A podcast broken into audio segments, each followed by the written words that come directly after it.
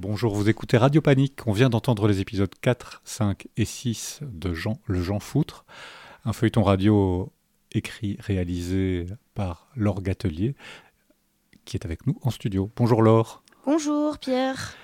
Alors, euh, Laure, ce projet Jean, Le Jean Foutre, quand on l'a vu arriver, moi c'est un projet qui m'a un peu surpris parce que je ne connais pas tout ce que tu as fait dans ta, ton existence de réalisatrice radio, mais je t'associe plutôt toujours à des, euh, à des formes de création radio assez courtes, des projets qui peuvent être faits très rapidement.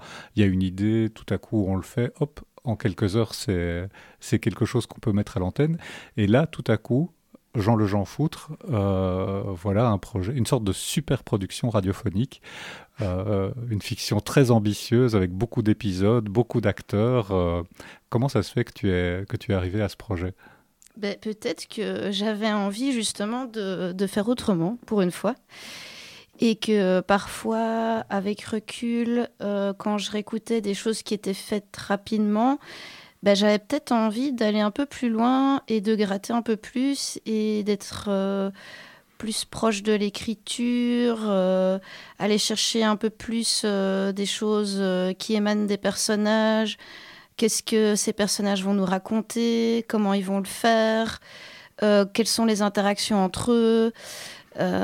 et dans quel monde ils vont aussi évoluer? Et tout ça, tout ça plus euh, la matière sonore qui va porter euh, toute l'histoire. Et toutes ces imbrications, ben ça demande du temps, ça se fait pas tout de suite. Et en plus ça se fait pas tout seul. Euh, ça se fait avec pas mal de personnes autour de nous, des personnes qui peuvent de temps en temps avoir des retours, des personnes qui peuvent apporter leur propre univers et tout ça euh, fait que ça devient une super production. Euh, mais c'était pas forcément voulu. Enfin, ça devient, euh, malgré soi, euh, quelque chose qui a plus d'importance et qui prend plus de temps.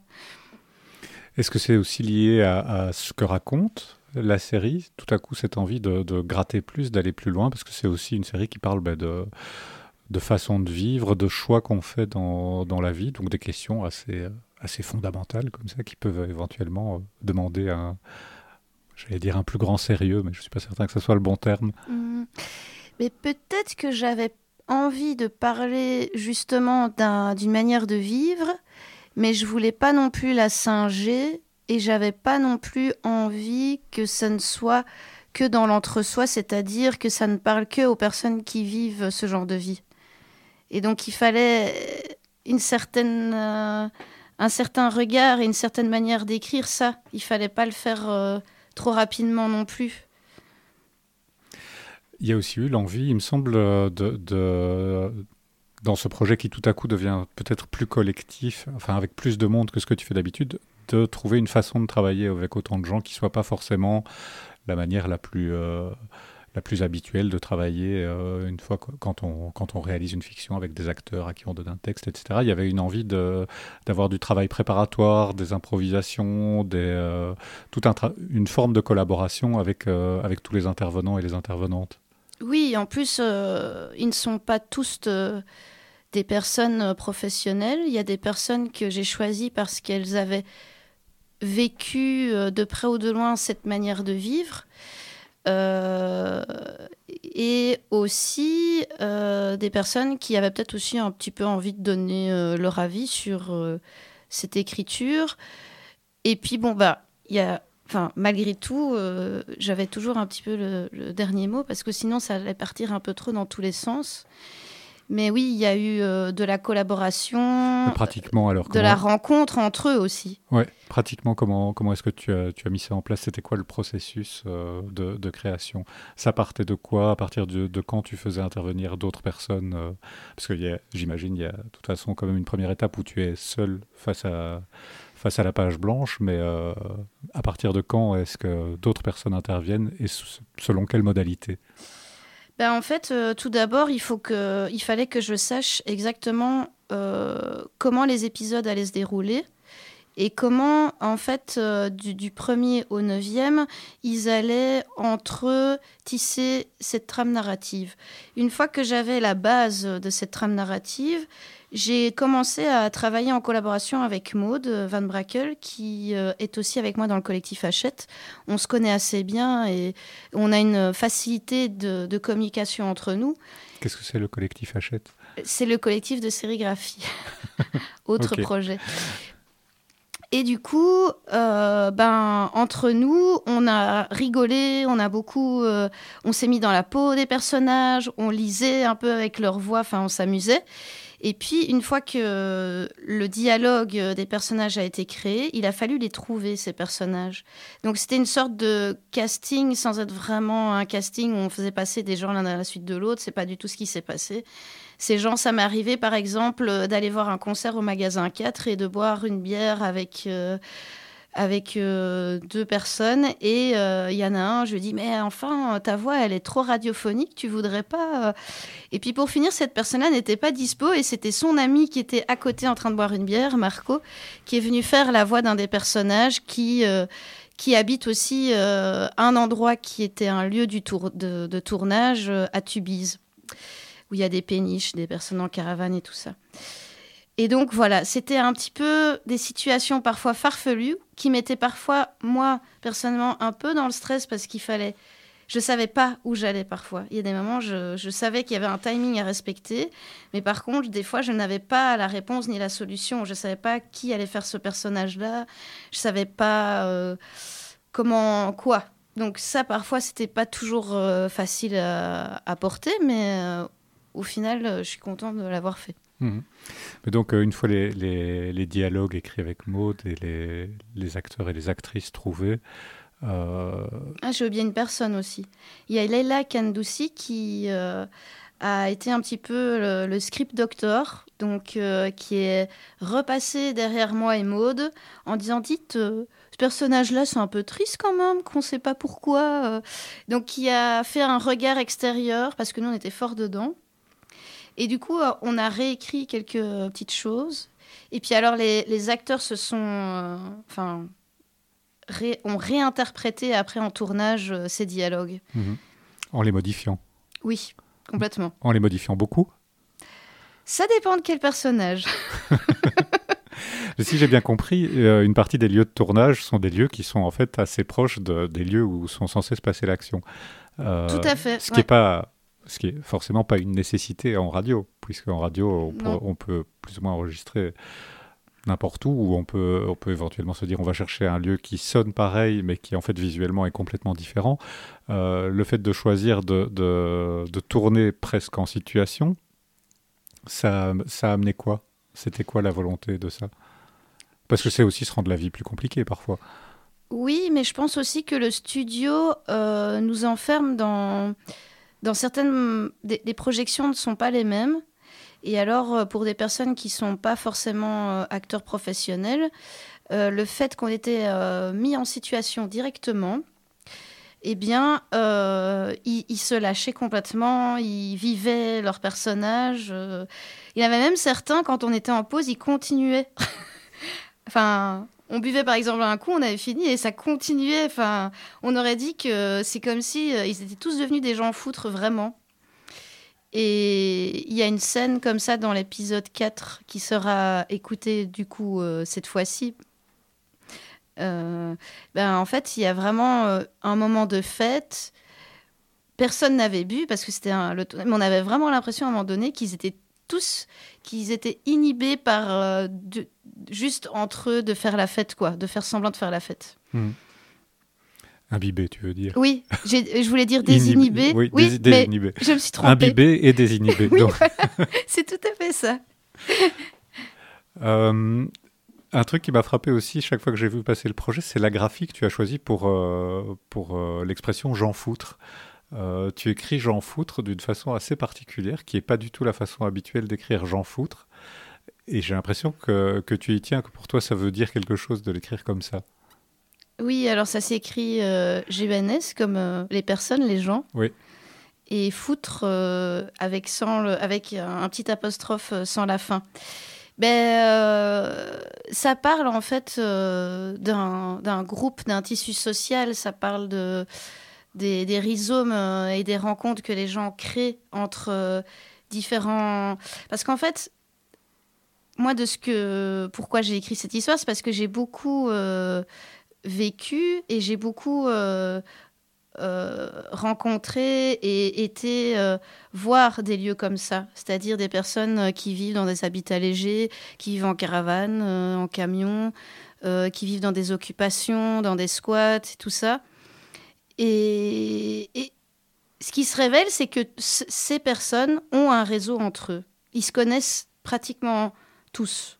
Quand par exemple il y a des personnes qui font de la musique ou du théâtre ou je ne sais pas quoi dans, dans un lieu, eh ben en fait, ils vont faire le tour de tous ces lieux. Et c'est pas qu'on les connaît tous, mais on les aura au moins visités une fois dans notre vie parce qu'on sait qu'il y a tel lieu là, tel lieu là. Et donc, les personnes se connaissent entre elles, bien ou pas forcément bien, mais euh, voilà, ça. Il y a un vrai euh, échange qui n'est pas palpable comme sur les réseaux sociaux où mmh. il est autrement. Et donc cette différence de graphie, pour toi, c'est pour euh, montrer que ça, ça, parle, ça ne veut pas dire exactement la même chose que, que, euh, que l'expression habituelle j'en foutre. Euh. Ou je m'en fous, oui, je, je n'en ai rien à foutre. Ben, un j'en foutre, c'est voilà, une sorte de, c'est une sorte d'incapable, quoi, quelqu'un qui s'en fout, qui. mais là, c'est plus que ça. Non, oui, non, c'est différent parce qu'on va, on va se rendre compte au fur et à mesure que, que en fait, il y a plein de choses dont ils ne s'en foutent pas et il y a plein de choses euh, qui les lient euh, malgré eux et qui fait que bah, toutes ces choses font que ces personnes, en fait, elles sont solidaires, elles sont, elles sont parfois fatiguées les unes des autres, mais à un moment donné, ça, les situations se retournent et il y a une certaine solidarité, une certaine écoute qui se fait entre elles et qu'on n'a pas toujours euh, dans, dans, toute autre situation. voilà. Mhm. Pour revenir un peu au, tournage et aux conditions de tournage, le fait de, tourner dans des lieux réels, dans des décors réels, euh, en mettant les gens en situation, etc., ça peut parfois, j'ai l'impression, en radio, créer la tentation d'une forme de, naturalisme, presque comme si on faisait la bande son d'un film et euh, ça peut enlever des tas de libertés qu'il y a d'habitude dans, une création radio et dans une fiction radio. Ici, j'ai pas l'impression que tu sois allé vers ce travers-là, parce que ça reste. Euh, il y a quand même toute une place pour la création sonore, pour des voix off, pour des voix intérieures, pour toutes les formes, tous les outils qu'on peut se permettre dans une fiction radio. Oui, et eh bien en fait, j'avais peut-être presque envie qu'on soit à deux doigts du documentaire. Donc il y a eu cette tentation quand même. Ah oui, mais c'est c'est juste quand on se retrouve avec eux, les gens foutrent. Mais après, tout ce qui se passe dans la tête du personnage principal, Jean, euh, ah ben non, c'est hyper radiophonique. Parce que rien que sa, sa manière de d'être et qu'est-ce qu'il habite, c'est hyper radiophonique. Donc euh, oui, on n'aurait pas pu rester que dans le documentaire, ça c'est sûr. Mhm. Parlons un peu de, de tout l'aspect création sonore. Euh, Comment est-ce que, est que tu as travaillé? Est-ce que tu as travaillé seul? Euh, Est-ce que ça a été lié euh, Ça s'est fait aussi au moment du tournage ou, c'est quelque chose qui est venu entièrement après? Alors la création sonore s'est fait après les tournages et elle s'est fait en collaboration avec euh, ah, je vais dire, ils sont trois, mais ils sont quatre en fait. Donc il y a Monsieur Marcaille, qui représente en fait un peu quand Jean a une idée et qui surgit et que euh, ça va, c'est plus fort que lui, c'est un peu son Dr Jekyll et Mr Hyde quoi. Il y a euh, il y a Nico euh, Gito qui lui est un peu en fait tous les sons que Jean va enregistrer et toutes ces expériences sonores, ben c'est Nico qui, euh, en résidence, a, fait des recherches euh, sonores parce que lui-même euh, crée des machines à partir de lampes et d'ampoules, etc. Il y a Ariane qui, elle, est plus dans l'interprétation des rêves de Jean et qui a un travail en fait qui fait de la drone acoustique, donc avec des instruments qui lui sont, enfin, c'est un peu une, une famille en fait. Elle, explique ça euh, comme ça. Et euh, elle utilise des gangs, des bols tibétains, des bols en cristaux euh, et toute autre chose dont je n'ai pas les noms. À Kingonki, par exemple, ça je me souviens. Et il y a Jérémy Boquet qui, lui, était là quand on a enregistré Ariane et qui, lui, a réinterprété certains sons d'Ariane à travers un modulaire. Voilà. Et donc, à chaque fois, tous ces, personnes-là ont travaillé à des moments différents, dans des résidences différentes. Et euh, j'ai juste euh, expliqué euh, quelle partie ils devaient travailler. Ils étaient libres de faire un peu ce qu'ils voulaient. Et parfois, on a même fait des jams un peu entre nous on a laissé la liberté de ne pas faire que euh, des moments précis, mais on a aussi euh, des fois euh, lâché prise et on s'est dit tiens, voilà, on va faire un truc tous ensemble. Donc parfois j'ai participé et parfois j'étais juste à l'écoute de ce qu'ils faisaient. ça dépend des personnes en fait. Maintenant que tout ça est terminé, quand on met tous les épisodes bout à bout, ça donne quelque chose qui fait plus ou moins deux heures. Euh, ce qui donne une durée d'écoute radio qui est sans doute largement au-dessus de ce que, ce que beaucoup de gens sont, sont prêts à écouter. Euh, euh, voilà, quand les gens écoutent la radio, c'est souvent pour moins longtemps que ça, ou même quand les gens vont à une écoute publique, c'est rarement pour des choses qui sont si longues que ça. Donc on est sur, sur quelque chose qui, qui implique d'office, par sa durée, cette construction feuilletonesque sur laquelle tu t'étais de toute façon déjà engagé dès le départ. Mais est-ce que pour toi c'est juste une question de découper en tranches quelque chose qui est trop long pour être en un morceau?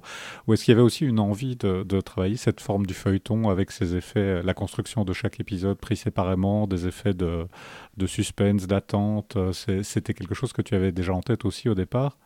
Ah oui, oui, je pense que j'avais vraiment envie euh, de réfléchir justement à, à ne pas écouter euh, les épisodes forcément l'un à la suite de l'autre. Mhm. Ça, c'est sûr.